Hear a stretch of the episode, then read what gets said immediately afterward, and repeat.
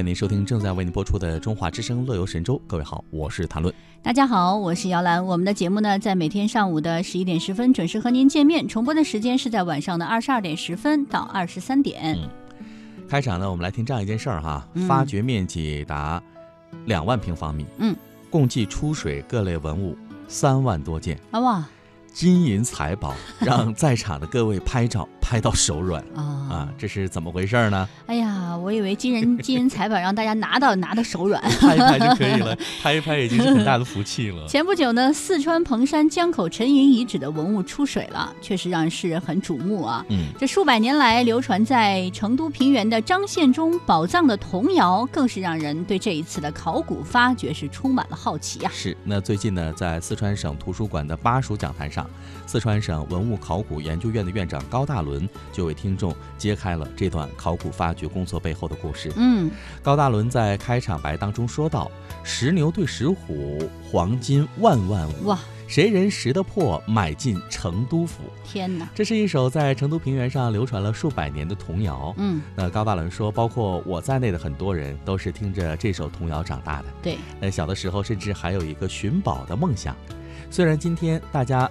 来这儿是当做一个对于宝藏的关心，嗯，而我们考古人员是要用科学的方法、理论和手段才能进行考古的。是的，各位要知道啊，九十八天的沉银遗址第一阶段水下考古发掘工作，其实它凝聚的是中国几代考古人的心血。没错。除去张献忠的沉银传说啊，高大伦呢还介绍说，江口自古以来呢也是成都南部的一个攻防重镇了。那这里的考古工作一直都就没有停歇过。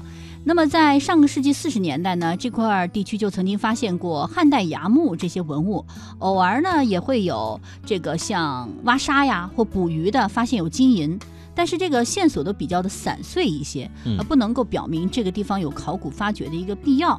但是呢，让考古人员很振奋的一个证据出现在了2005年。2005年以来呢，随着河道的施工和公安机关的一个追缴，就发现了一批文物。嗯，甚至当年的江口曾经发现过一只木鞘，也就印证印证了这个张献忠木鞘藏银的一个传说了。是，那这次考古发掘不仅是四川省首次开展的水下考古发掘项目，也是我国考古界首次在内水区域。开展围堰考古，那除了证实技术呢，这个手段也是必不可少的。嗯，所以高大伦就讲述了开启前的一些很多有趣的故事和一些这个他们经历的事情啊。是。然后呢，勾起了在座各位听讲座的朋友的好奇心。嗯，他说呢，我们国家的水下考古是在上世纪八十年代末到九十年代初才开始的，像南海一号等等哈。那也是从科技手段的日渐成熟才进行发掘的，像从寻访百姓、参考一下文献，到划定出水的地点、协调技术单位、组织考古人员，这个这都是考古的前期准备啊。嗯，就说这个考古这个东西啊，并不是说我一时想起来就可以去做的，你必须要解决一个历史文化课题的一个。啊，意义，同时要有很多的一些规划才行。嗯，那很多的听众就给他他很多问题嘛。嗯，那高大伦说呢，自从这个考古项目启动了，很多人都问一个问题，特别特别多。他听到最多的是，能挖到东西吗？哎，真的，对于普通民众来讲的话，可能考古更重要的是能不能挖到东西，对，能不能见到实物哈。虽然有了不少的文献实证和配套的科技手段，但也不能说你。有了这些前期的准备，就一定能够挖到东西，因为你开展这项工作是要经过多方的论证和调查的嘛。是，但是呢，你不经过论证和调查的话，你更挖不到了啊，是对不对？呃，尽管心态呢放得很平衡，但是高大伦表示，这次考古发掘的场面完全可以用震撼这两个字来形容。哇！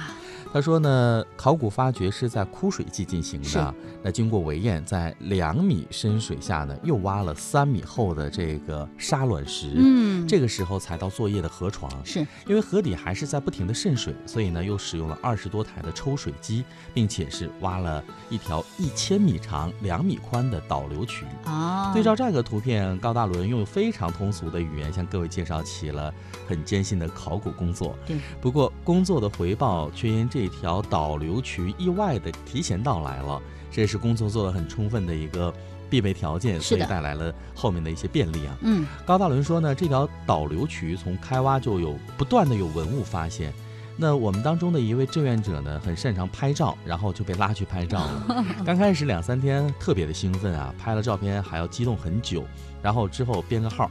他说呢，呃，之后呢，他说这些照片拍完之后已经麻木了，编个号给他就好了。然后说已经没有那个很兴奋的感觉了说我。真的拍到手软了，文物实在太多了，出乎我们之前做的这样一个挖掘的计划目标了哎。我们嗯看看哈，这个拍照拍到手软的人，他都拍了什么哈？像张献忠册封妃嫔的金册，嗯，金册哈，金铸造的西王赏功的金币、银币，大量精美的金银的首饰、兵器，还有日常的生活用品。我估计什么嗯金碗、银碗啊、银勺、金勺的，哈肯肯定挺多。肯定不少啊。他把这些图片展示给大家看的时候，哇，那现场的一片哇，都炸了。此起彼伏。然后呢，高大伦说了，你们不要以为考古现场那么多人，很多人都会浑水摸鱼嘛，是吧？我们出入睡一个就走了。对出入现场的时候嗯，跟飞机场的安检系统相比啊，嗯是完全不逊色的。是，甚至比这个系统还要还要这个再严格更更严格，嗯所以想来这里发财几乎是不可能的。当然呢，这也是解答了很多人心中的疑问。很多人原来就想，哎呀，这考古的人哈，嗯，他们家肯定有很多的宝贝吧？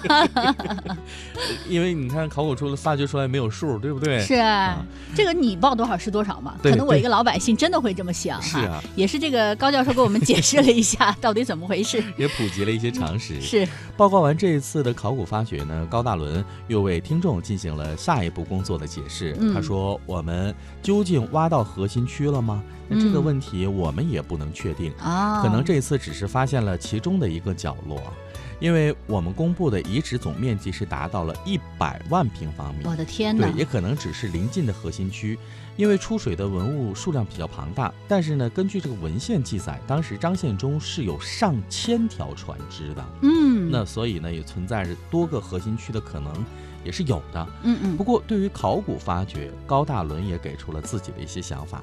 呃，相信大家都很期待有更多的财宝出现，对不对？嗯，呃，其实呢，这次真的挖掘出来很多金银器，刚才姚兰讲，包括兵器和生活的一些器皿哈。是的，同时，我们还期待呢，呃，有更多的像杯、碗嗯啊这些生活器皿，还有就是化妆品的一些这个出现嗯啊，这对我们研究明清时期的社会生活是有很大意义的。而我们哎并不是说挖出这一件东西，把人送到这个博物馆展示就可以了。对，在这从中的背后要推出好多他当时的一些社会的生活境况，嗯，这些就是要进行一些历史的研人究对人文的研究很重要。是有一位观众的问题引起了大家的关注。他说：“你们既然发掘了那么多的文物嘛，嗯，像你们考古院会留下一部分作为收藏吗我觉得应该可以吧？”。这个高院长说了：“啊哎呀，作为我们考古人员来说，是希望广大群众能够看到这些考古成果的哈。啊哈，目前呢，眉山正在筹备一个张献忠沉银博物馆。哦，那么他们考古院呢也是参与其中。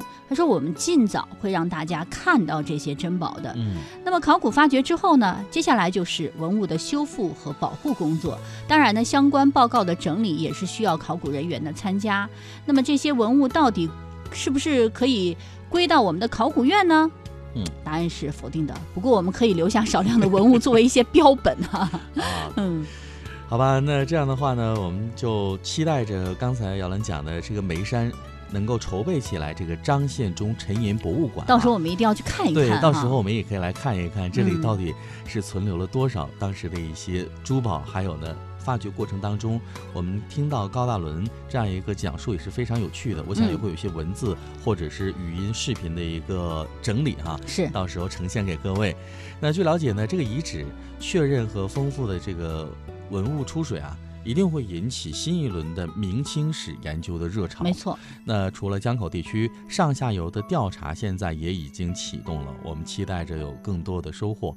在这个过程当中呢，也希望大家能够配合，比如说当地的一些考古发掘的秩序维护啊，是啊，包括你有一些什么样的线索听到，或者是家里面有一些家谱有什么记录的话，嗯我觉得都可以在工作人员走访的时候给他们做一些参照哈对。嗯，好了，这就是我们在节目一开始和大家分享的这么一个有趣的话题了。嗯，那接下来听首歌《天地在我心》，稍后为你预告乐游神州要呈现的节目内容有哪些。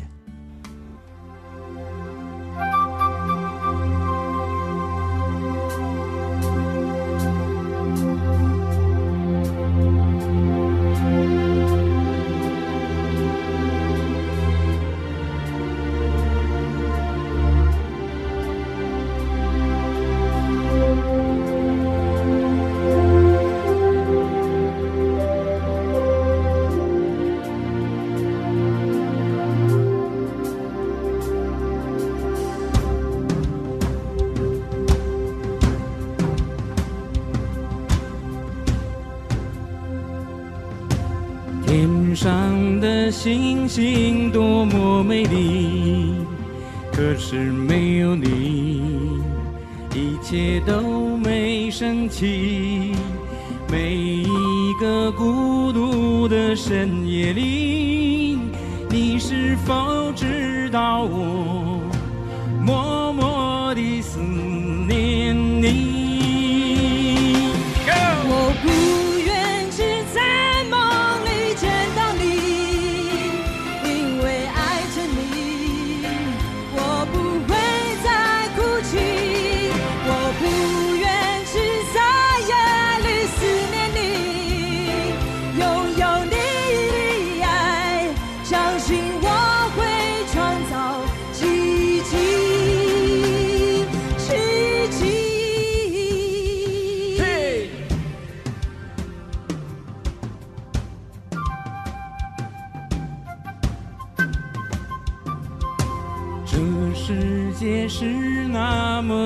么的神奇，还有多少事待我揭开秘密？何时我才能坚强有力？想要再见到你，只能全靠自己。我不愿只在梦